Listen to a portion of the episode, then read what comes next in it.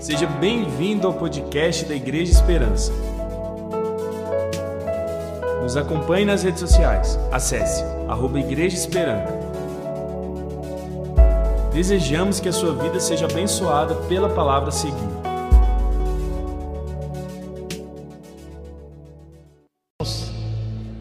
A paz do Senhor, que bom estarmos juntos. Aproveitando que você está em pé, abra sua Bíblia no livro que enaltece o amor, Cânticos. Vamos ao capítulo de número 2 e o verso 8. Eu amo ler cantares porque o livro inteiro é uma poesia que celebra a intimidade, a entrega, o, o afeto.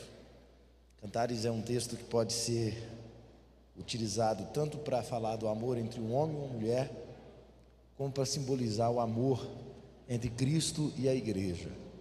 E é nessa aplicação do amor de Cristo pela igreja, da igreja por Cristo, que eu queria que você olhasse o verso 8 para a base desse tema tão lindo, saltando pelos montes.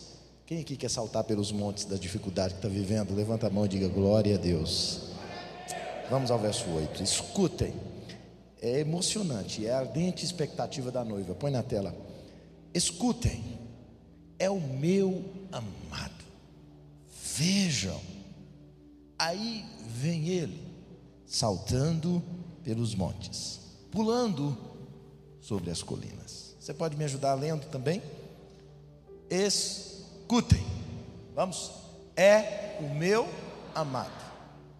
Vejam, aí vem ele, saltando pelos montes, pulando sobre as colinas. Amém? Você pode fechar os seus olhos. Pai, nós agradecemos ao Senhor por trazer tantas pessoas aqui hoje. Alguns acabaram de chegar, outros sentiram alguma coisa diferente aqui. Minha oração é que essa palavra encontre espaço na alma dos teus filhos. Que essa oração, Pai, que essa palavra nos impulsione, nos estique, nos leve, Pai, para um lugar perto de Ti, para entendermos como podemos ser mais parecidos com Jesus. Obrigado pela vida do pastor Romeu, pastora Vone, que me abençoam com essa oportunidade honrosa de mais uma vez servir à mesa na casa do Senhor. Obrigado pela essa igreja amada, por tantos irmãos que estão chegando para somar conosco nesse grande propósito de ser luz em Aparecida, em Goiás e no Brasil. Oramos assim em nome de Jesus. Você concorda com a minha oração? Pode dizer amém? Muito bem, toma o seu assento então. Vamos à palavra do Senhor. Essa canção que nós acabamos de louvar fala muito dessa passagem bíblica. Eu sei que todos nós temos muitos montes nas nossas vidas. Pense nesse momento. Quais são os montes intransponíveis da sua vida? Você pode perguntar para esse irmão, como diz o pastor Rony, que pode pagar uma boa pizza hoje, né? Pergunta para ele, quais são os seus montes intransponíveis hoje? Pode ser que o meu monte não é o seu. Talvez o seu monte seja uma doença, alguém na família em estado terminal, uma decepção muito grande que corta e dói a alma, uma perda irreparável. Pior do que perder coisas é perder alguém. Talvez o seu monte é um medo, algo que te paralisa, que te faz tremer. Ou o seu monte seja um pânico, não sei. Um relacionamento que se quebrou. Relacionamento com seu pai, talvez com seus filhos, com aquela amizade que você sustentou por tanto tempo, mas de repente você foi traído, acabou. Isso dói para você. Talvez o seu monte seja um hábito destrutivo, uma doença de comportamento, algo que você não vence sozinho. Você já tentou, você parou, mas vira, mexe, você volta a repetir aquela mesma transgressão. Qual é o seu monte? Talvez uma perseguição Alguém quer o que Deus deu para você. Você está sofrendo uma perseguição difícil, implacável. Alguém está com tanta inveja de você. Alguém está querendo tomar o que Deus entregou para você. Isso é um monte para você. Ou talvez o seu monte seja uma crise financeira. Você trabalha, trabalha e não junta dinheiro, não compra nada, não constrói. Seu dinheiro é colocado, parece que num saco furado. Tudo que entra vai embora, você não vê para onde foi. Sobra mês e falta dinheiro. Talvez o seu monte pode ser uma batalha espiritual. Densas trevas escurecem a sua noite, você vê coisas, alguma coisa ruim está atrapalhando a sua vida. Eu não sei quais são os seus montes que você está vivendo, mas assim como Pedro um dia disse para Jesus: Senhor, chama-me para eu ir ter contigo andando sobre as águas. Deus te traz aqui hoje para te ensinar uma nova oração, para você aprender a, a dizer ao Senhor assim: Senhor, chama-me para eu ir ter contigo, para que eu salte sobre todos esses montes da minha vida. Quem aqui quer saltar sobre esses montes da sua vida? Levante a sua mão e dê glória a Jesus. Monte é uma palavra que está presente em toda a Escritura, e eu amo estudar geografia bíblica. Ah, os lugares, meus irmãos, descritos nas narrativas, eles ampliam o significado dos seus relatos. Eu conversava agora com o pastor Neles, que já foi em Israel quase 50 vezes, né, pastor Neles? Ou menos um pouquinho, né? Na beira, né? E ele me dava uma aula sobre a palavra que nós falávamos. E de fato, ir a Israel e ler o texto nunca mais ler do mesmo jeito, né, pastor? E eu quero conversar com vocês sobre alguns montes escritos na Bíblia, porque a, na topografia, todo monte traz uma história e nessa história tem a descrição de um encontro transformador do homem com Deus. Os montes na Bíblia, de fato, eles são muito mais do que um mero lugar, muito mais do que um simples relato. Tem ali, meus irmãos, tem ali uma experiência espiritual muito poderosa, que moldou as pessoas a imagem de Cristo. Na sua caminhada cristã, na sua vida com Deus, você certamente precisará passar por alguns montes, por algumas experiências incríveis que alguns homens do passado passaram. Eu poderia citar tantos montes, como o Monte Ararat. O Monte Ararat foi o lugar onde a arca de Deus pousou, e lá Deus fez uma aliança com Noé. Eu poderia, como vou falar agora há pouco, sobre Moriá, lugar onde Abraão levou o seu Isaac para oferecer a Deus. Nesse mesmo lugar, Salomão construiu um templo para o Senhor. Ou Sinai, um dos montes mais emblemáticos da Bíblia, também chamado de Horeb, ou monte do Senhor, onde Moisés viu uma sarça arder sem se consumir. Poderia citar para você o Carmelo, eternizado na história da Bíblia como o lugar onde o fogo do céu desceu. Poderia citar para você o Monte das Oliveiras, Várias ocasiões do ministério de Jesus, ele ia para esse lugar, era a sua fortaleza espiritual.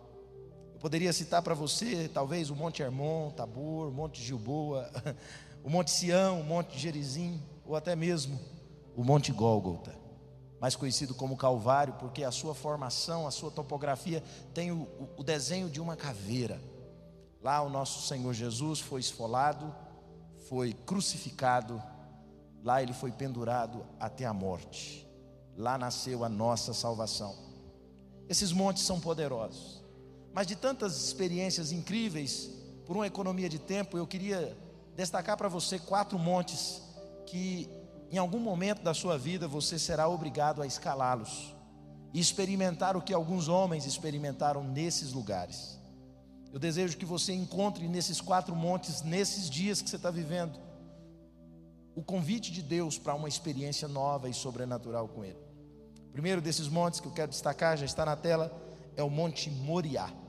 Diga comigo, Moriá. Moriá é o lugar de provar o seu amor a Deus. É o lugar de, de cumprir Deuteronômio 6, verso 5, palavra que é repetida por Jesus várias vezes nos evangelhos: Amarás o Senhor teu Deus com todo o seu coração, com toda a sua alma e com todas as suas forças. A esse mandamento Deus provou Abraão. Se você quiser pegar a sua Bíblia, abra por favor o capítulo 22, embora a gente vai pôr na tela.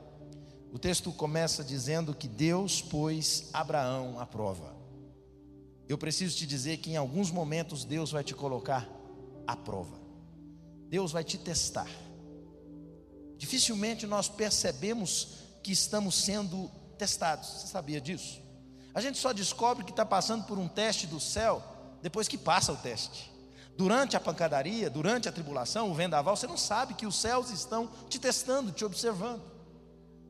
E sempre que o Deus está nos testando, Ele não nos testa para nos piorar, Ele nos testa para nos melhorar.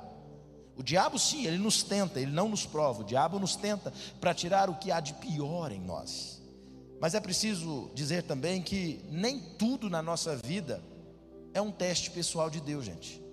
Tem pessoas que vivem dizendo, eu estou passando na prova, e o crente não sai da prova, e ele não está passando por prova nenhuma, ele está passando por consequências de escolhas erradas, de desobediência, de uma rebelião, de uma revolta com pai, com mãe, por conta de um comportamento truculento, rebelde, independente, distante de Deus, distante de pastor.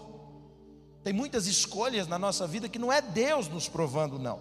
Tem muitas coisas que nos ocorrem que podem também ser fatalidades, fatos naturais, porque as pessoas mudam, as pessoas adoecem, as pessoas morrem, relacionamentos se despedaçam, e às vezes Deus não está por trás disso. Tantas coisas às vezes nos acontecem. A vida tem um cardápio cheio de surpresas inesperadas. Mas a boa notícia é que em meio a todas elas, todas as coisas vão cooperar para o nosso bem, para o bem daqueles que amam a Deus. Você pode dizer amém sobre isso? Nada na sua vida acontece por acaso, em tudo Deus tem um final melhor para você. Mas aqui voltando para o Gênesis 22, nós temos uma informação preciosa: Abraão está sendo testado. Você um dia será testado. E o maior teste que você pode sofrer na vida é o teste de Abraão. Deus disse assim: Toma seu filho, seu único filho Isaque, a quem você tanto ama. Vá à terra de Moriá. Lá em um dos montes que eu ainda vou te mostrar, oferece o seu filho em holocausto. Ô meu irmão, na escola da fé, Abraão se matriculou e eu e você também somos alunos. E o mais importante de todos os testes é o teste que Abraão passou e que um dia você precisa passar. É o teste onde você prova o seu amor, isso é o seu temor a Deus, porque o versículo 12, quando o anjo lá na frente aparece para Abraão, o anjo diz assim: Olha, porque você ama, você não apenas ama, você teme a Deus. Não faça nada com o filho, não faça nada com a criança, com o menino, porque de fato você teme a Deus, não me negando o seu próprio filho. Madame Guion, uma francesa, serva de Deus, ela escreve uma frase que mexe muito comigo. Nossa tarefa mais difícil é sofrer com Deus. Nossa fé não é verdadeiramente testada até que Deus nos peça para suportar aquilo que parece insuportável e para esperar aquilo que parece impossível. Deus um dia vai te pedir algo que você não pode dar, que você acha que não pode dar. Talvez você está aqui hoje e há um grito na sua alma dizendo: dói demais, eu não aguento mais esperar. Deus tem uma palavra aqui hoje para porque Abraão foi levado ao extremo. E lições nos vêm. E talvez uma das mais preciosas é a lição de que no momento da prova você não pede explicações a Deus, você se agarra e descansa nas promessas de Deus. Esse pedido de Deus para Abraão, gente, parecia um absurdo, porque Isaac era filho único de Abraão. O futuro da aliança de Deus com aquele homem estava escondido em Isaac. Isaac era o filho do milagre, era a dádiva de Deus, Sara o amava, Abraão o amava, tudo estava construído em torno dele. Warren Wiersbe diz que quando Deus pede a Abraão para oferecer o seu filho em sacrifício, Deus estava testando três coisas. Diga comigo assim: a fé, diga fé, esperança e amor. Fé, esperança e amor. E é o que Paulo diz em Coríntios 13, que é as três coisas que vão permanecer para sempre. Mas naquele momento, gente, parecia que Deus estava, de alguma forma, acabando com tudo que Abraão e Sara haviam construído. Mas o verso 3 nos diz que Abraão ouviu a palavra de Deus e imediatamente, pela fé, ele obedeceu. Porque na manhã seguinte, Abraão se levanta cedo, prepara seu jumento, leva dois de seus servos, seu filho Isaque, ele corta lenha para o holocausto e parte para o lugar que Deus tinha indicado para ele. E tem uma frase que Abraão diz, que mostra-nos como a gente demonstra que ama a Deus. Naquele momento de dor, ele encara a sua provação como uma oportunidade de adorar. Qual perspectiva você tem sobre dias maus? Você tem o hábito de glorificar a Deus quando no telefone vem uma mensagem ruim? Esses dias, contei meu bem já duas vezes, vou contar pela terceira agora que você está aqui, mas não foi culpa sua não. Um caminhão freou de uma vez na frente da minha esposa e ela não viu e não foi assim que eu contei não, né Daniel? Ela está aqui. não deu certo não. Melhora um pouquinho, né pastor?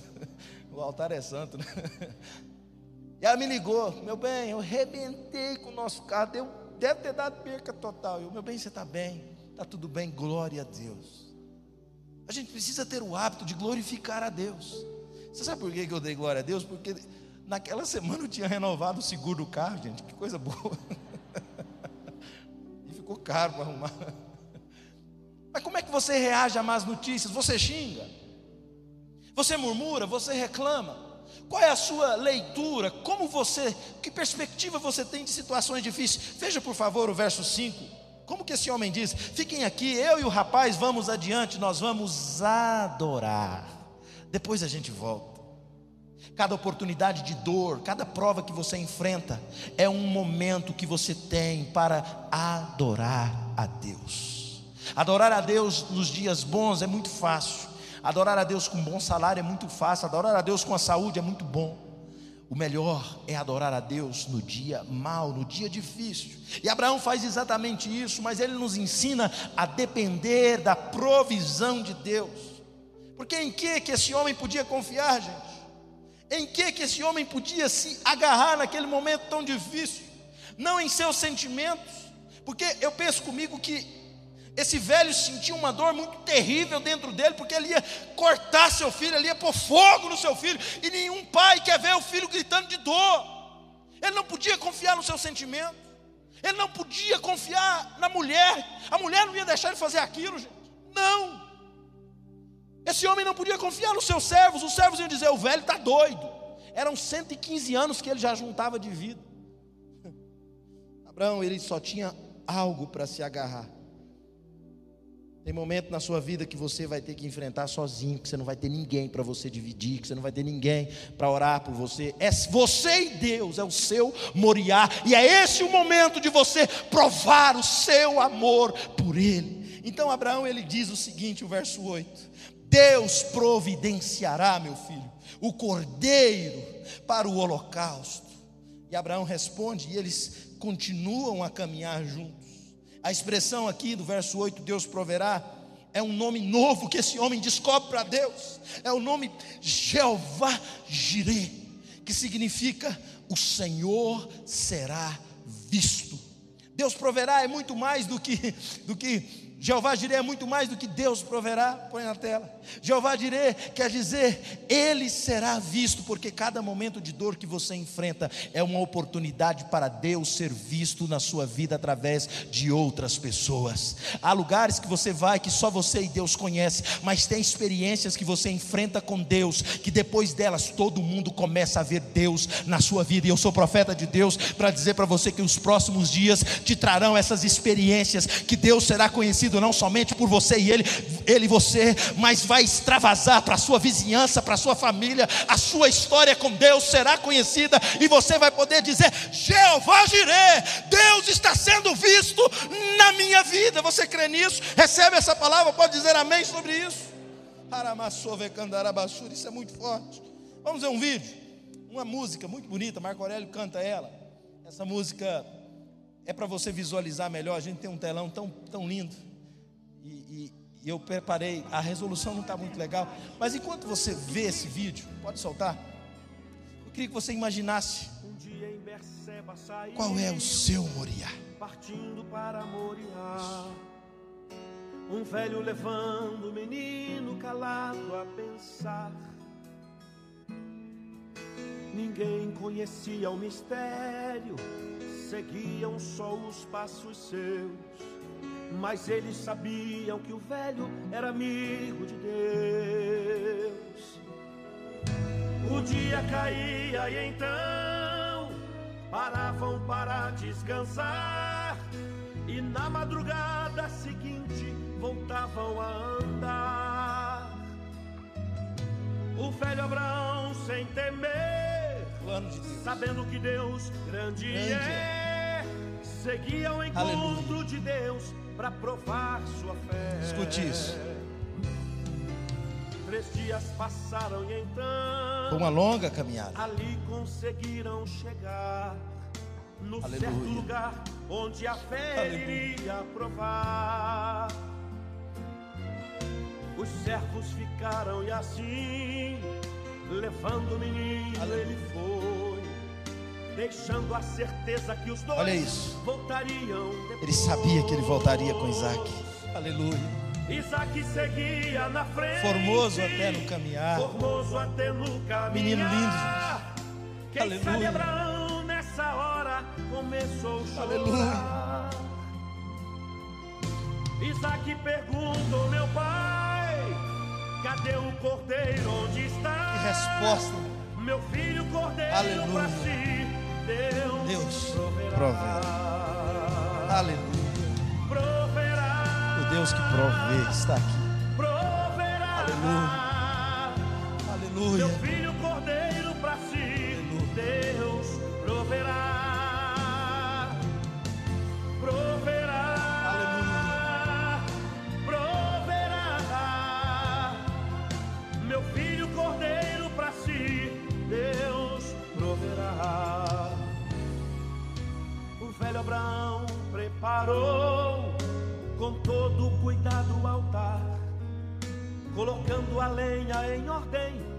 Para o fogo pegar. Pegou o menino e amarrou, deitou sobre o altar então. Aleluia. Estava bastante afiada uma mão. arma na mão. O velho Abraão, pela fé, Aleluia. do plano de Deus não fugiu. Estava Aleluia. disposto a cumprir o que Deus lhe pediu.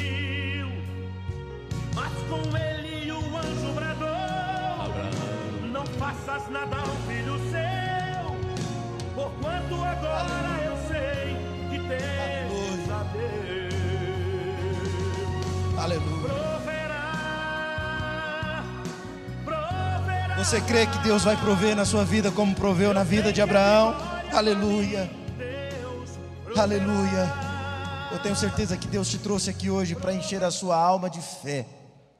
Essa música eu gosto dela, essa letra mexe comigo, porque nos lembra que o nosso Deus proverá. Hudson Taylor, um, um missionário para a China, ele, ele colocava na sua casa duas, uma placa com duas palavras, dizendo Ebenezer e Jeová Jireh. Ebenezer quer dizer, olhando para trás, até aqui nos ajudou o Senhor, Ricardo. Mas Jeová Jireh quer dizer, daqui para frente, o Senhor proverá. Que essa seja a sua certeza e que o amanhã não lhe traga nenhum medo. Quer olhar-se para o passado, quer olhar-se para o futuro. Esse homem sabia que Deus estava trabalhando e não tinha nada a temer. O que mais que eu aprendo com Abraão? Olhe para esse texto. Abraão ele espera com expectativa grande. Porque todas as provas da nossa vida sempre tem um depois. E o que, que aconteceu depois que Abraão provou para Deus, desceu o, o cutelo, a faca, a arma. Tudo mudou na vida desse homem. Coisas bênçãos, bênçãos, poderosas, como Jó escreve: se ele me provasse, eu sairia como o ouro. Olha só a primeira bênção. Ele tem uma nova aprovação de Deus, porque eu sei que agora você teme a Deus. Segunda bênção, antes disso, frase de Spurgeon: as promessas de Deus nunca brilham com tanta intensidade quando na fornalha da aflição. Eu tenho comigo que enquanto Abraão levava o seu filho, como diz o escritor aos Hebreus, ele sabia que das cinzas Deus lhe podia devolver a vida. Ele sabia, aleluia, porque lá no Gênesis 12, Deus tinha dito: em Isaac será chamada a sua descendência. Não tinha lógica Deus matar Isaac para dar outro filho, se a promessa era em Isaac. Ei, escute uma coisa: tem prova na sua vida que ameaça roubar aquilo que Deus pôs na sua mão, mas o que Deus te entregou é teu, e o diabo não toma, e ninguém pode roubar. No dia da fornalha, faça resplandecer na sua vida cada promessa de Deus, porque elas brilham com fulgor é na fornalha da sua aflição. Como é bom ver um crente que na fornalha da aflição ele se apega à palavra de Deus e ela lhe é como um salva-vidas. As promessas escritas lhe consolam, lhe põem de pé. Isso foi o que Abraão tinha. Foi por isso que ele foi com fé, porque ele sabia que ele voltaria com Isaac. O que mais que Abraão recebe, gente? Ele recebe o menino de volta. E aqui eu abro um parênteses para dizer que a gente tem que tomar cuidado Cuidado para que as dádivas de Deus não tomem o lugar de Deus em nós. Porque às vezes Deus nos abençoa demais e a bênção de Deus se torna um problema entre nós e Deus. Às vezes Deus te dá um emprego tão bom que você empolga com o seu emprego, com a sua empresa, com o seu novo negócio e você esquece de Deus. Enquanto o salário era pequeno, você não tinha problema de dizimar 100, 200, 300. Mas na hora que você tem que dizimar 500, mil, fica pesado para você. Antes você era solteiro, você era crente, arrumou uma namorada, agora perdeu a moral, perdeu o bom costume, acabou. Cuidado para que uma dádiva de Deus não roube Deus de você e não roube você de Deus. Outra bênção que esse homem recebe no Moriá é que agora ele está com Isaac e ouve do céu essa promessa. Uma vez que você me obedeceu, pode pôr na tela esse propósito geracional. Uma vez que você me escutou, Deus começa a dizer para ele: eu vou te abençoar, eu, eu vou multiplicar você na terra. Você e a sua descendência vai ser como as estrelas do céu, a areia na beira do mar. Os seus descendentes conquistarão as cidades e os seus inimigos, por meio deles, todas as nações da terra serão abençoadas. Irmão, Abraão só recebera para ele essas promessas, mas agora Isaac escuta. Porque tem coisas que a gente quer que os nossos filhos experimentam, que a gente experimentou mas que eles não viram ainda. Mas eu vim dizer para você que quando você faz um desafio de fé no seu moriá, a bênção de Deus alcança não é só você não, alcança os seus filhos, porque aquilo que Deus depositou para você não é só para você, é para a sua geração posterior. Seus filhos não serão escravos, seus filhos serão abençoados. Deus levará você a lugares de experiências profundas em família, com seus filhos, com a sua casa não perturbe a tua alma, não afadigue o teu coração, a sua casa é do Senhor, recebe essa promessa em nome de Jesus. Nós vivemos em dias difíceis, o mundo parece que pula dentro da casa da gente e tenta roubar os nossos filhos de nós. Mas Abraão, ele recebeu uma promessa junto do filho, para a gente passar para o segundo monte. Algo que me impressiona é que Abraão, ele teve a alegria de ver o dia de Jesus. Oh, meu irmão, nenhum homem no Velho Testamento viu a cruz. João capítulo 8, 56, Jesus diz assim: Olha, Abraão, vosso pai, ele se alegrou ao ver o meu dia e se regozijou. Lá no Moriá, Abraão teve um vislumbre do Calvário depois de provar o seu amor, ele enxergou o plano completo e perfeito de Deus pela humanidade e ele se alegrou, porque ele sabia que assim como ele estava disposto a sacrificar o seu filho, um dia Deus sacrificaria o seu único filho por mim, por você e por todo aquele que crê no Senhor Jesus. Por isso ele se regozijou, ele se alegrou. A Bíblia diz que o Senhor revela os seus segredos àqueles que o amam.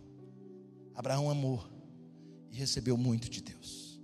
Eu desafio você a fazer sacrifícios e votos de amor ao Senhor.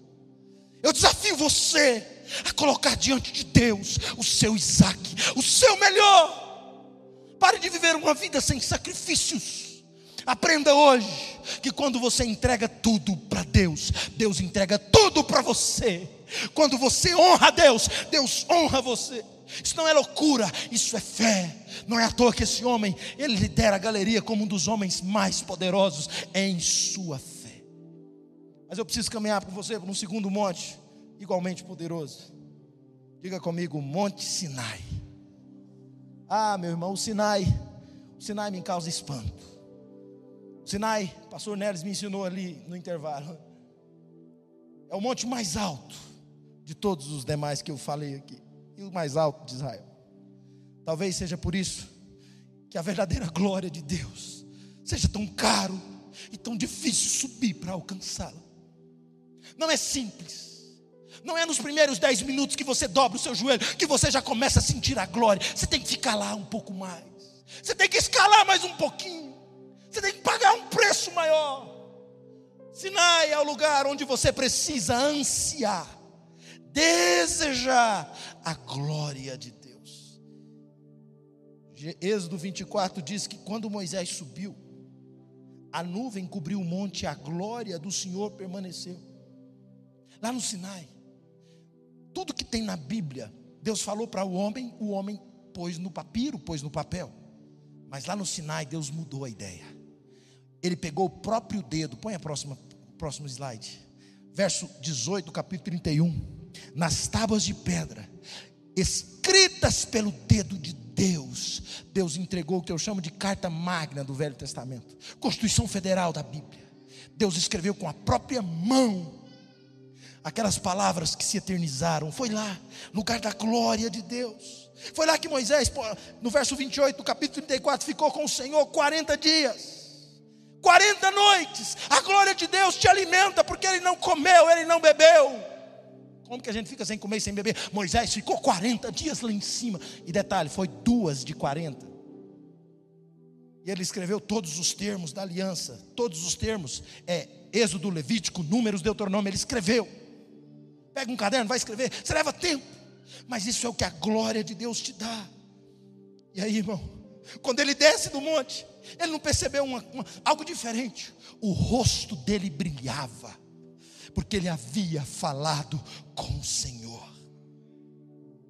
Quando você vê a glória de Deus, é impossível as pessoas não notarem. Se você desejar a glória de Deus, todas as vezes que você vir para o culto, quando você sair do culto, as pessoas vão perceber que você viu Deus. As pessoas vão perceber que a glória de Deus entrou em você. Quarta-feira, pastor Denison nos ministrou uma palavra tão poderosa aqui. E um dos textos que ele trouxe foi um texto da glória, lá do Novo Testamento, da oração de Paulo, lá em Efésios, lá no capítulo 3, o verso 5. Paulo orando, por essa, casa, por essa causa me ponho de joelhos. Esse texto nós ainda vamos mergulhar muito nele aqui na semana, no dia profético, como é que chama o evento? conferência profética. Mas Paulo ele ele começa dizendo assim: Por essa causa me ponho de joelhos diante do Pai, de quem toda a família na terra toma um nome. No dia que eu ouvi essa palavra aqui, quarta-feira, algo brilhou na minha cabeça. Espera aí, toda família na terra toma um nome. Eu já cuidei de algumas ações de reconhecimento de paternidade. Quando um filho, depois de adulto, pega o nome de, uma, de um terceiro que é o seu pai biológico, ele pega no seu sobrenome o nome do pai. E isso identifica que agora ele é filho daquela pessoa, e identifica mais que tudo que aquela pessoa tem é dele. É exatamente isso que Paulo está fazendo aqui. Ele está orando. E é como se ele estivesse indo no, no baú do tesouro do céu. E ele ora dizendo assim: Eu oro, para que juntamente com as suas gloriosas riquezas, Ele, o Senhor, vos fortaleça no âmago do vosso ser, com todo o poder, por meio do Espírito Santo a glória de Deus é a sua maior necessidade. Você não precisa de casa, você não precisa de carro, você não precisa de fama, você precisa da glória de Deus. E Paulo ora pela glória de Deus. Mas deixa eu te falar do que é glória de Deus. Eu puxei, aqui quarta-feira, ainda na igreja, eu puxei o interlinear e fui olhar essa expressão gloriosas riquezas. E o que Paulo usa aqui é a palavra grega doxa. Diga comigo, doxa. Diga forte, doxa. O que, é que significa doxa, pastor? Doxa significa a percepção silenciosa da presença de Deus. A gente é pentecostal, a gente acha que o poder de Deus é quando a gente faz aqueles movimentos esquisitos, né? Quando a gente cai para trás, quando a gente roda. Essas coisas são, são efeitos colaterais que acontecem com um com o outro, mas isso não é glória de Deus. Glória de Deus é quando você está sozinho e você começa a sentir algo diferente. Glória de Deus não é trovão. Glória de Deus não é relâmpago. Glória de Deus é uma percepção silenciosa que aquece a sua alma. Ah, meu irmão, é como o vento. Você não vê o vento, mas você sente ele passar. É como o calor de um fogo. Você não precisa pôr a mão no fogo, mas você chega perto, você vê o calor. É como a fragrância, pastor Edi, de um perfume gostoso. Você não precisa sentir o líquido, basta soprar, você sente. Alguém passa por você, você sente um cheiro. Deus é assim, e a doxa de Deus é assim, e nós precisamos dessa glória de Deus, senão a gente não sobrevive. E foi isso que Moisés pediu no Sinai. Moisés viu a glória de Deus lá no Egito, gente. Ele viu Deus dizimar Faraó.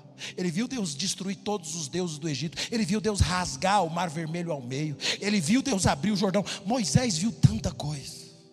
Mas tem um momento que ele chega no tete a tete com Deus e fala assim: Eu te rogo que me mostres a tua glória. Eu te peço que me mostre a sua glória.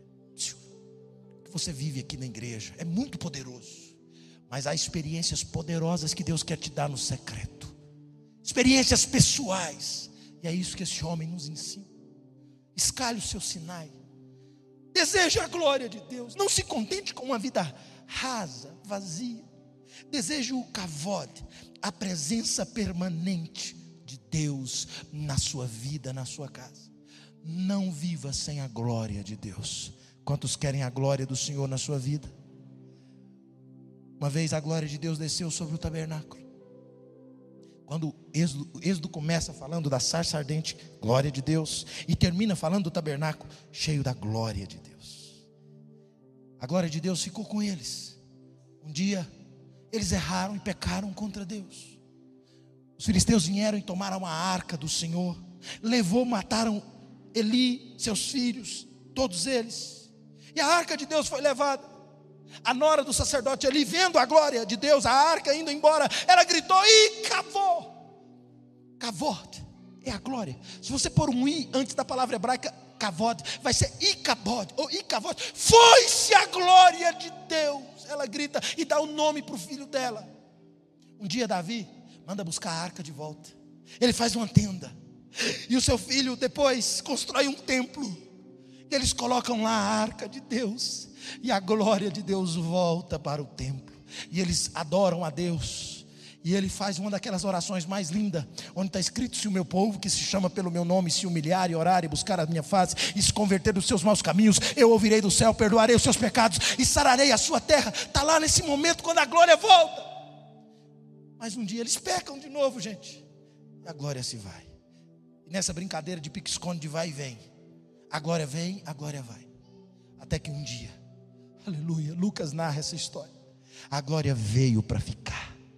A expressão usada em Lucas para o dia em que o Espírito do Senhor se apoderou de Maria e gerou nela Jesus, é a mesma expressão usada em Êxodo para dizer que a glória chegou. Kadov ou Kadvod é a expressão usada porque a glória chegou em Jesus. O ventre virginal de Maria foi o santo dos santos que veio receber Jesus e ele veio para tabernacular conosco, para morar conosco. Escute uma coisa: depois que Jesus chegou, a glória nunca mais foi embora.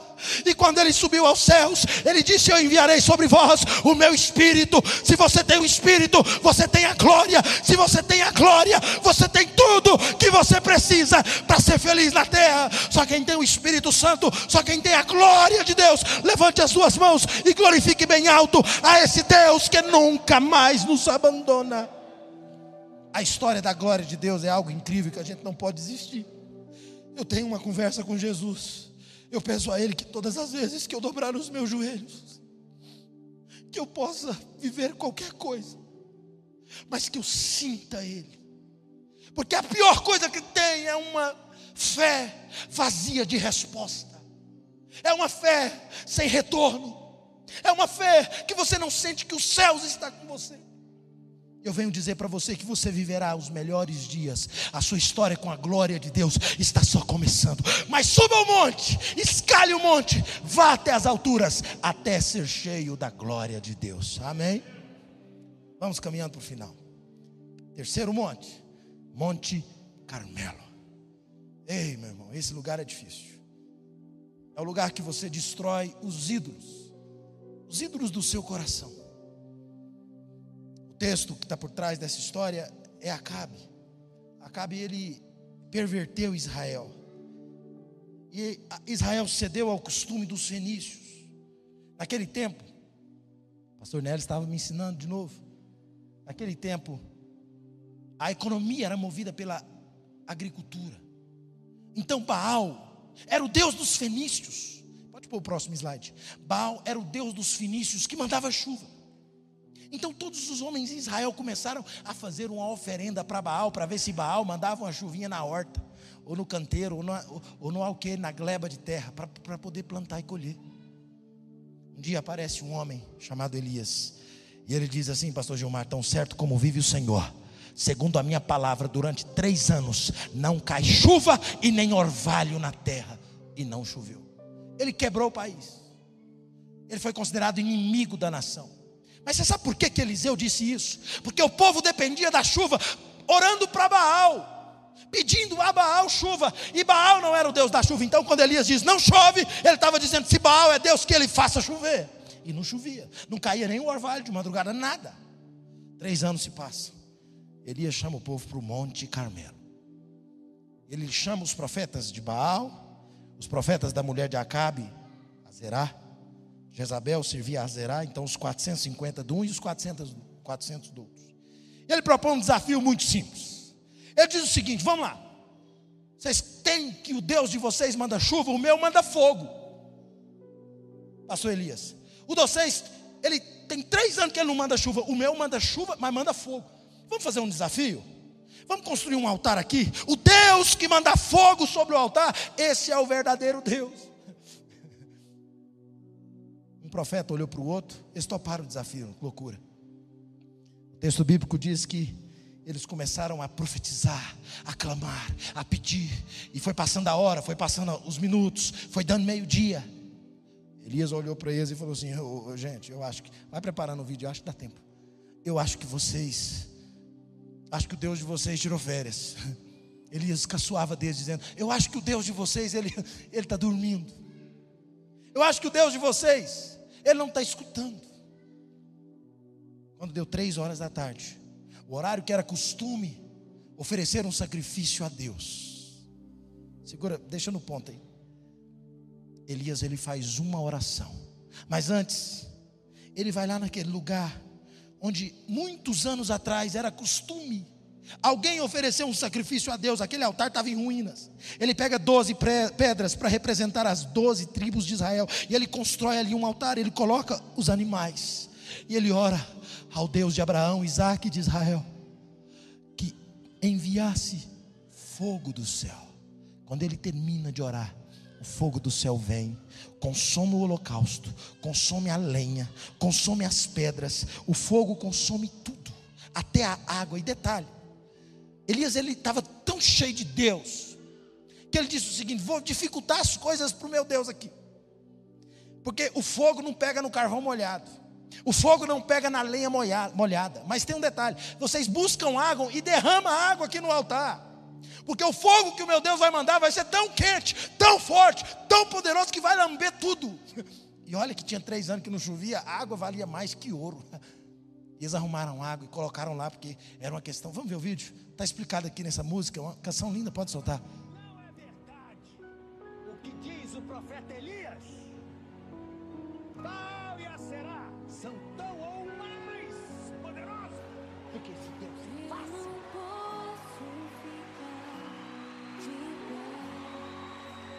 diante da tua glória.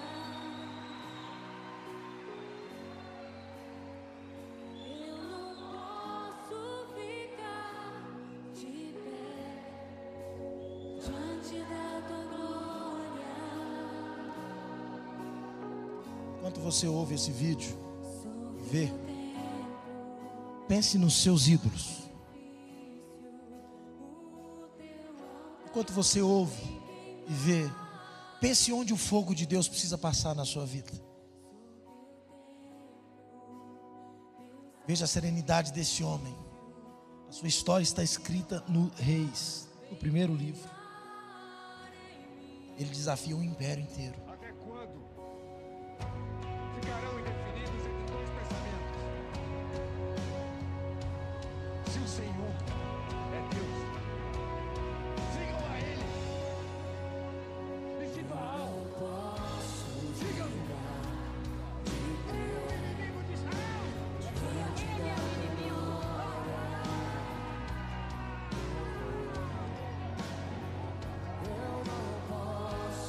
Quando Elias desafia eles, eles ficaram calados. E eles começaram então a profetizar, a preparar o seu altar, a reunir as suas pedras, e eles invocavam. Toda a nação, eles prepararam os seus holocaustos, eles traziam. Começaram a invocar a Baal, um Deus que não respondia. E Elias ria deles. Porque só quem conhece Deus de verdade sabe que não há outro como o nosso Deus. Aleluia. Era meio-dia. Nada. Eles se degladiavam, eles se cortavam, eles se feriam.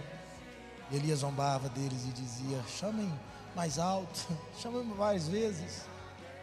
Ele é um Deus, pode ser que ele esteja conversando, pode ser que ele esteja dormindo. Aleluia. Desafio, gente. Que momento, que guerra.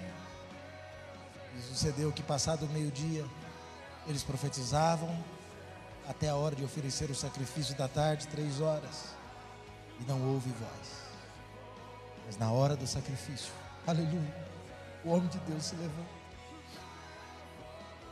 Tem hora que você tem que se levantar no seu Carmelo, na sua vida. É o momento de escolhas radicais. Aleluia. Ele ora. Deus de Isaac e de Israel. Manifesta hoje. Tu és. És Deus em Israel. Aleluia. Ó Senhor Deus de Abraão, Aleluia. Sou teu servo. de Isaac e de Israel, Aleluia. manifeste-se hoje que tu és Deus Aleluia. em Israel. E Olha a resposta de Deus.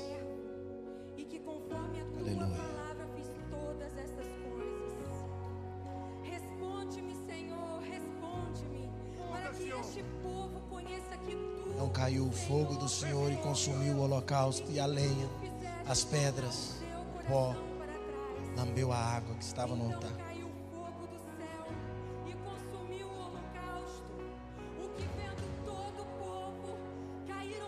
Aleluia. Ficou fácil para todo mundo reconhecer que na terra e no céu só o Senhor é Deus. Tem alguém aqui que pode levantar as duas mãos ao céu e dizer só o Senhor é Deus? Alguém aqui pode dizer mais forte só o Senhor é Deus? Faça isso com as suas mãos aplaudindo a ele. Aleluia. Aleluia. Aleluia. A história não termina assim. Elias cumpre Deuteronômio 13, ele manda matar todos os profetas falsos. E depois que o fogo cai do céu, ele escala o Carmelo até o lugar mais alto. E ele pede a Deus que devolva para a terra chuva. E ele ora uma vez e fala para o seu servo: vai lá ver se choveu, se está chovendo. O vale de Jezeel pode ser visto do cume do monte Carmelo, onde tem as maiores plantações. Eu penso que lá de cima Elias viu tudo seco, a economia estava em pó, em cinzas. E ele ora de novo, dizendo: Faz chover, Senhor. Ele vira para o servo e manda ver, vai lá, olha para o Mediterrâneo, vê se está vindo chuva. Nada de chuva. Quarta vez, quinta vez, sexta vez, e ele não parava. Para cair fogo do céu só precisou orar uma vez, mas para mandar chuva ele precisou orar sete. E na sétima vez, aleluia, o, o seu servo volta com uma notícia diferente. O servo diz assim: Eu vejo uma nuvem do tamanho de- da mão de um homem. É, tá tem uma nuvem? Tem. Então faz o seguinte: corre. Manda dizer para Acabe correr e ir para o palácio, porque vai cair um vendaval. E pode ser que antes de Acabe chegar em Jezreel, pode ser que a chuva o pegue. A Bíblia diz que o Espírito veio sobre Elias e ele correu primeiro, foi à frente do cavalo de Acabe. E chuva inundou a terra, lavou todas as lavouras, e a prosperidade de Deus voltou. Sabe o que eu quero dizer com o Carmelo na sua vida? O Carmelo representa todas aquelas situações da sua vida que Deus está impedido de agir. Todas aquelas situações da sua vida que cerra o céu para que a chuva não caia. E eu pergunto para você hoje, em nome de Jesus, o que que existe entre você e Deus? Que hábito pecaminoso você precisa eliminar da sua vida hoje? Essas perguntas eu até pus na tela para você. Tem algum sonho em seu coração que Deus não cabe mais nele? Tem na sua vida algo que você se pega cocheando, dividido entre servir a Deus e servir a carne? Entre ser amigo de Deus e ter moral com seus amigos na terra, entre amar a Deus e amar o mundo. Se você quer uma experiência sobrenatural, você vai ter que fazer escolhas radicais. Deus te chama para o Carmelo. Deus quer pôr fogo naquelas coisas que te afastam dele. Como foi importante esse lugar. Como é importante você subir esse lugar. Você sabe o que, que Deus quer que você elimine. Das coisas que você fez essa semana, quais delas têm valor eterno? Das coisas que você se ocupou e que inquietaram o seu coração, quais delas permanecerão depois da sua partida na terra? Das coisas que consomem o seu tempo, o seu dinheiro e a sua vida, quais delas é interesse de Deus? Das coisas que você chora, que você respira, que você anseia, o que disso, o que tem de Deus nisso? Faça um concerto com Deus hoje. Que caia fogo do céu no altar da sua vida. E que você faça um concerto com Deus hoje. Uma aliança com Deus. Para que venha chuva abundante, chuva recalcada, trazendo a prosperidade do céu e trazendo os valores eternos de Deus para você. Elias foi sepultado e morto. Mas o irmão de Jesus escreve em Tiago, ensinando a igreja de Jerusalém sobre o poder da oração eficaz, e ele diz: Elias era homem como nós, sujeito às mesmas paixões, mas ele orou. Eu quero dizer para você que a sua oração tem poder. Eu quero dizer para você que o que você fala tem poder. Elias fechou o céu e abriu o céu. Há um mês atrás, acho que isso, nós abríamos a campanha nossa aqui. Campanha um mês para viver. Quem estava aqui na última vez que eu ministrei a palavra? E eu até chamei alguns irmãos aqui à frente. Alguns irmãos estavam. Alguns vieram. Naquele dia, irmãos, algo poderoso aconteceu na minha vida. Eu queria dar um testemunho.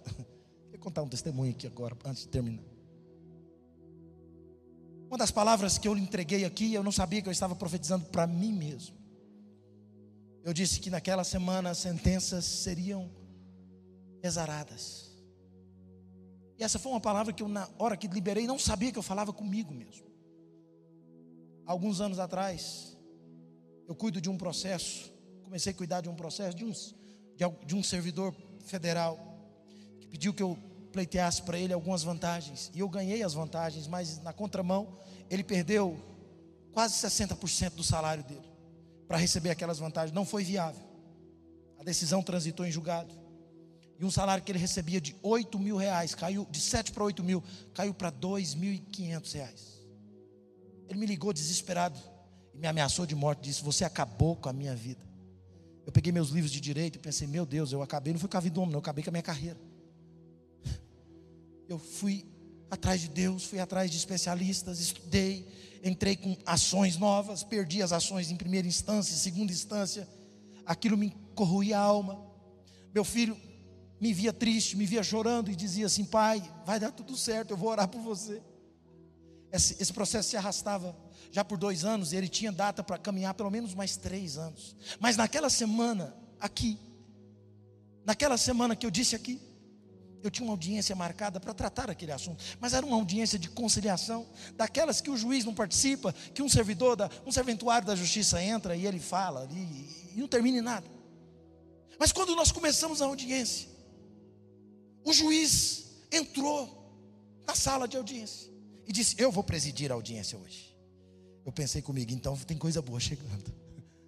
De repente ele olha o processo e diz assim: Eu gostaria de saber se tem algum procurador da União aqui para representar a União, porque nós temos ilegalidades que precisam ser sanadas urgentes.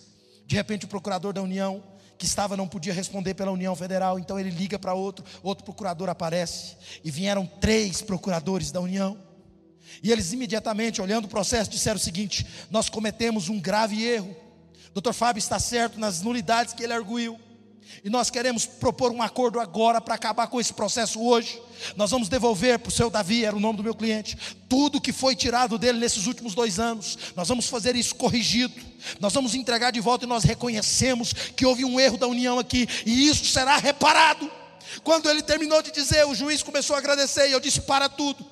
Eu quero agradecer, eu comecei a ficar emocionado, porque eu vi que não era simplesmente um reconhecimento de mérito, não era uma questão jurídica, era o Deus que eu sirvo, que nesse altar eu havia testemunhado que Ele haveria de agir, e Ele agiu na minha vida, agiu na causa daquela pessoa por quem eu patrocinei a causa. E um milagre aconteceu. Só quem é da seara jurídica sabe que a união não cede assim. Era um processo para correr nas instâncias superiores do TST e do Supremo Tribunal Federal, mas caiu no trono da graça. E o que vai para o trono da graça tem sentença exarada. Eu não sei você, mas eu tenho algo para te dizer. Tem coisas na sua vida que não foram resolvidas, porque você não abriu a sua boca para declarar, você não entrou, não subiu o seu Sinai, não escalou o seu Carmelo. Mas eu te indico hoje o endereço do seu milagre. Ouse entrar no trono da graça, ouse pisar com ousadia na sala do trono, e Deus atenderá a tua necessidade. Você pode aplaudir um pouquinho a esse Deus poderoso, que ainda faz milagre. Vamos finalizar agora. Irmãos, eu até hoje fico emocionado. Eu me lembro que eu ia num monte ali no Serrinha, não sou de orar em monte não, mas esse caso me fez ir para o monte uma árvore lá que toda vez que ela me vê parece que ela dá uma emborcada assim, que eu dei tanto tapa nela para Deus resolver essa causa. Tem lugares, e aqui eu termino, que nós precisamos descobrir em Deus, onde nós lutamos as nossas guerras. E aqui eu entrego o último monte que você não deve deixar de ir. Monte das Oliveiras. Lá a gente aprende a cultivar o nosso jardim secreto. Foi o Monte das Oliveiras o lugar onde Jesus se retirava com frequência. Veja, Lucas 21, 37. Todos os dias Jesus ia para o templo ensinar e à tarde ele voltava. Era a rotina dele passar a noite lá no Monte das Oliveiras. Quando Judas foi trair Jesus, ele sabia que Jesus tinha muitas vezes ido ali. E o lugar que eu termino dizendo para você, que você não pode deixar de ir, esse lugar você precisa saber onde ele está. E não é indo a Israel. Esse lugar está dentro de você. Se chama Getsemane. A palavra Getsemane significa prensa de azeite ou prensa de olivas. Foi essa a arena onde Cristo se preparou para beber o cálice do Pai. Foi lá no Getsemane que o nosso amado ele agonizou em oração até suar, como diz Lucas, que era médico, gotas de sangue. Dali em diante, Jesus seria humilhado, torturado e pendurado na rude cruz.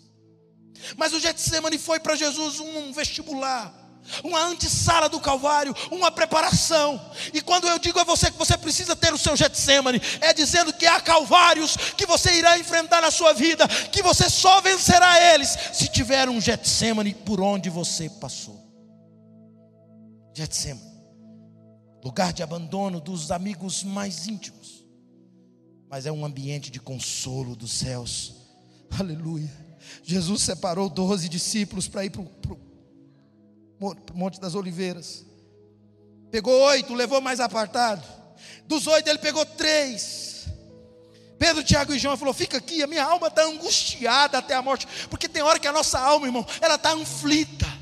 E ele, ele foi clamar a Deus. Quando ele olha para os seus companheiros, está todo mundo roncando, está todo mundo dormindo. Ele acorda e eles diz: Nenhuma hora pudesse velar comigo. Mas o capítulo 22 e o verso 43 diz assim: então apareceu um anjo do céu que o fortalecia. Quando ninguém puder segurar um lugar de oração por você, Pastora Marilene, quando ninguém puder clamar por você, os céus se abrem, Deus vem em teu favor. O piedoso George Morrison ele diz: toda vida tem seu Getsemane, e todo Getsemane tem o seu anjo. Tem lugares na sua vida que é você e Deus e mais ninguém. E o anjo do Senhor estará lá para te consolar, para te ajudar, para te fortalecer, para te colocar de pé. Pedro dormiu, Tiago dormiu, João dormiu, Natanael dormiu, mas o anjo do Senhor foi lá consolar Jesus, preparar Jesus para a dor cruenta e, e difícil que ele haveria de enfrentar. Que você tenha esse lugar Todo crente precisa ter o seu lugar secreto, onde você trava as suas batalhas. Quem não passou pelo Getsemane, dificilmente vencerá os seus calvários. O Getsemane vai te preparar para o beijo traidor. Como que a gente é traído e fica de pé? Getsemane. Como a gente é capaz de chamar o traidor de amigo? Getsemane. Como a gente é capaz de ter a barba arrancada? Getsemane. Ele te prepara para o açoite mais cruel e para o calvário mais vil. Ah, Jesus ficou ali. No mesmo lugar que Davi, quando deixou Jerusalém, fugindo de seu filho rebelde Absalão. Rebelde. Absalão um dia aplicou um golpe, Davi, Davi fugiu, chorando, pranteando naquele mesmo lugar, diz 2 Samuel 15, 30. E naquele mesmo lugar Jesus estava. Naquele mesmo lugar Jesus chorava no vale de Cedron. Fique em pé no seu lugar. O vale de Cedron era a região do Monte das Oliveiras. Era um lugar escuro, era um lugar triste, mas era um lugar de guerra. Gabriel Guedes tem uma canção que diz assim: É assim que eu luto as minhas guerras. Parece que eu estou cercado, parece que eu estou oprimido. Como diz o Salmo 27, quando os meus adversários se levantam contra mim para comerem a minha carne, eles vão tropeçar e cair. É assim que eu luto as minhas guerras. A sua guerra você não lida no bate-boca, na resposta. Não é indo para as redes sociais responder quem te difamou publicamente. Não é atacando seu marido, seu cônjuge, seu filho. Não é desrespeitando pessoas. As suas guerras você vence e lutas no seu Getsemane. É no joelho, é na oração que as maiores batalhas da sua vida são vencidas ou perdidas. Eu termino te perguntando então: onde é o seu lugar de guerra? Onde é o seu lugar de guerra? Onde você busca forças? Onde? Onde você derrama a sua alma no dia da angústia? No dia que um diagnóstico médico diz vai morrer. Aonde é que você vai quando a sua alma pesa? A quem? A quem você recorre quando todos os seus recursos acabam? Qual é o endereço do seu milagre? Se você estava perdido até aqui, eu te convido a entrar na presença de Deus. Clama-me, responder-te-ei, e te anunciarei coisas grandes e firmes que não conhecem. Eu não sei se você está em guerra, mas eu te lembro o Salmo 46. Ele diz Deus é o nosso refúgio e fortaleza, socorro bem presente na angústia, socorro bem presente nas tribulações. Portanto, não teremos medo, ainda que a terra, a terra se transtorne para os montes e se abale no meio dos mares, ainda que as águas tumultuem, se espumejem, se esbravejem e na sua fúria os montes se estremeçam. Há um rio. Deixa o rio fluir Há um rio cujas correntes alegram a cidade de Deus, o santuário do Deus vivo. Você é essa cidade, e esse rio abriu dentro de você, ele acalma a tempestade. Esse rio traz alegria, traz calma. É o rio, é a vida de Deus. Feche os seus olhos agora e sinta a força do céu entrar dentro de você agora. Sinta o poder de Deus aperfeiçoar-te nas suas fraquezas. É hoje o dia do seu milagre. Parece que estou secado, mas estou guardado por ti. Parece. Parece, Parece, secado, mas não. Há um Deus lutando por você. Há um Deus te levantando pela mão. Há um Deus te sustentando. Há um Deus te levantando. É assim. Cante, cante, cante, cante, cante. Assim que eu luto minhas guerras. É assim. Assim que eu luto minhas guerras. É assim que eu luto minhas guerras. Como é que você luta as suas guerras? Eu luto minhas guerras. Hoje nós vamos fazer diferente. Aonde você estiver agora, só se for possível, só se for possível, dobre o seu joelho e nós vamos entrar em guerra de novo. Não vou chamar você aqui à frente porque está tumulto aqui, não pode. Mas tem coisas que Deus vai entrar agora para resolver. Ah, vai, vai mesmo. Há uma fé poderosa que move montes, montanhas, montanhas podem ser movidas pelo poder da fé. Que coisa linda, que coisa linda a igreja de joelhos, que coisa linda, meu Deus, meu Deus. Onde houver uma dor, onde houver uma crise, agora de joelhos nós invocamos ao Deus, ao Deus de Abraão, ao Deus de Moisés, ao Deus de Elias, ao Deus de Jesus. Vem agora com providência, meu Deus. Envia cura, envia paz onde há guerra. Envia, Senhor, alegria onde há tristeza. Envia provisão, provisão do alto. Oh, meu Deus, onde há crise, negócios fechando, relacionamentos se quebrando. Entra agora, meu Deus, com providência. Tu podes fazer. Onde houver um joelho dobrado, uma alma clamando, um espírito seco, uma alma vazia. Vai lá, Senhor. Sinta Ele entrando aí. Sinta o fogo de Deus consumindo o seu pecado. Sinta o fogo do céu consumindo a sua vida. Eu vejo uma nuvem. Ela é do tamanho da mão de um homem, mas é sinal de chuva. 2021 não vai terminar como parece. É o tempo do seu milagre. A tua bênção vai chegar. A tua resposta vai chegar. Uh, você vai saltar por esses montes hoje. Você vai sair daqui na fúria de um touro bravo, mas vai, receba poder agora em nome de Jesus. Receba o Espírito Santo agora em nome de Jesus. Em nome de Jesus. Aleluia. Aleluia. Aleluia. Aleluia. Oh meu Deus, muda a história da nossa igreja, muda a história da nossa juventude, muda a história das nossas crianças. Muda, meu Deus. Nós chamamos a existência um novo prédio onde milhares se reunirão.